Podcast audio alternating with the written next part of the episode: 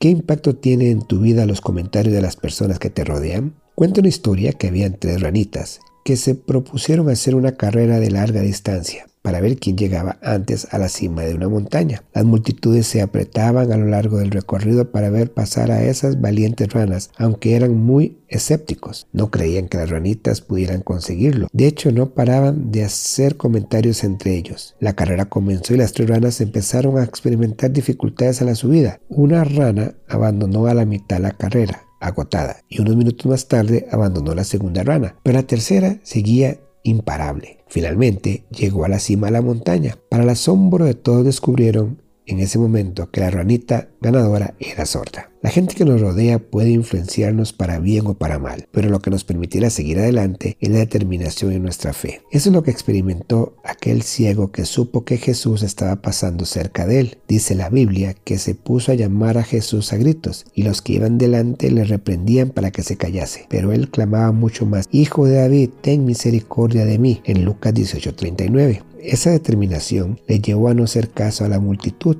y le permitió tener un encuentro con Jesús que cambió su vida para siempre. El clamor determinado abre la puerta a los milagros de Dios.